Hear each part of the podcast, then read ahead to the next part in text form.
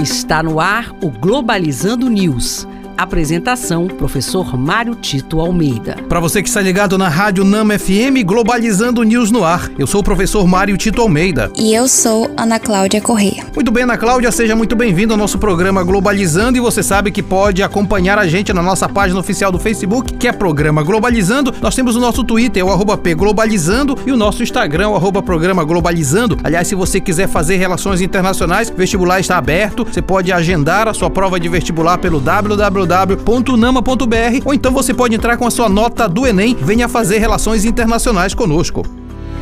Globalizando notícia do dia. Do jornal Nikkei Asia do Japão, vice-primeiro-ministro do Japão, Taro Aso, afirma que se a China invadir Taiwan, Tóquio pode interpretar o movimento como uma ameaça à sobrevivência do Japão e implantar as forças de autodefesa para exercer a autodefesa coletiva, e ainda ressalta a possibilidade do Japão se juntar aos Estados Unidos. Ana Cláudia, tu tocas no assunto nessa notícia que é muito importante a gente entender o que é que está em jogo. Sabe-se que o futuro geopolítico do mundo reside na Ásia, em especial por conta da ascensão da China e do interesse dos Estados Unidos em manter a sua hegemonia naquela região, em especial tendo o Japão como principal aliado. A disputa por Taiwan, na verdade, é uma disputa que é econômica, que é política, mas é também ideológica, no sentido em que Taiwan não é reconhecido pela China como um país. Na verdade, Taiwan, ou também chamada de Formosa, é vista como mais uma das repúblicas dentro da China. Os Estados Unidos e o Japão não concordam e isso cria um clima de conflito naquela região. Importante nós entendermos esse aspecto geopolítico para perceber os movimentos dos países envolvidos no contexto.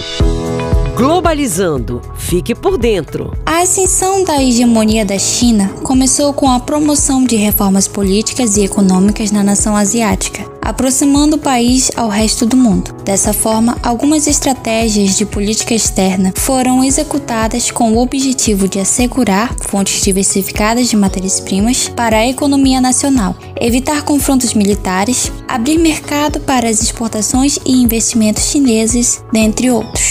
Muito bem, Ana Cláudia. E você, querido ouvinte, sabe por que nós estamos falando dessa ascensão da hegemonia da China? É porque no próximo sábado, às 17 horas, a nossa live vai falar sobre cultura chinesa e todo o aporte da China no mundo contemporâneo. Você não pode perder. E este foi o programa Globalizando News de hoje. Eu sou o professor Mário Tito Almeida. Você pode mandar sugestões de temas pra gente através do e-mail programa globalizando@gmail.com. Ana Cláudia, muito obrigado. Muito obrigado e até a próxima próxima. Fique ligado também, todo sábado nós temos o nosso programa de uma hora, programa Globalizando de uma hora de duração, aqui na Rádio Nama FM 105.5, o som da Amazônia. Tchau, pessoal. Globalizando News, uma produção do curso de Relações Internacionais da UNAMA.